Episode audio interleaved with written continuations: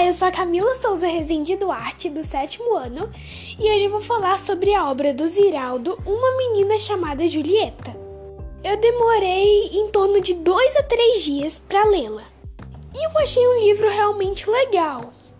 Ele não conta realmente uma história, mas ele conta alguns fatos ou coisas sobre a vida da menina Julieta.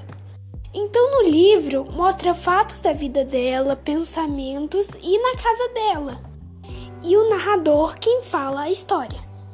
O público-alvo dessa história são crianças e até mesmo pré-adolescentes. Eu realmente indicaria, principalmente para crianças, porque eu achei uma leitura bem relaxante de se ler.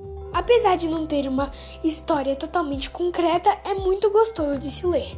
E a obra não apresenta intertextualidade. E por fim, o que mais me chamou a atenção é realmente essa parte que não apresenta uma história concreta, porque todos os livros ele apresentam alguma história ou são livros explicativos, mas eles sempre apresentam alguma história. E nesse caso, não é realmente uma história concreta. Ele fala sobre alguns fatos e até mesmo histórias dessa garota. Então, foi isso que mais me chamou a atenção. Então foi isso, espero que tenham gostado e até mais!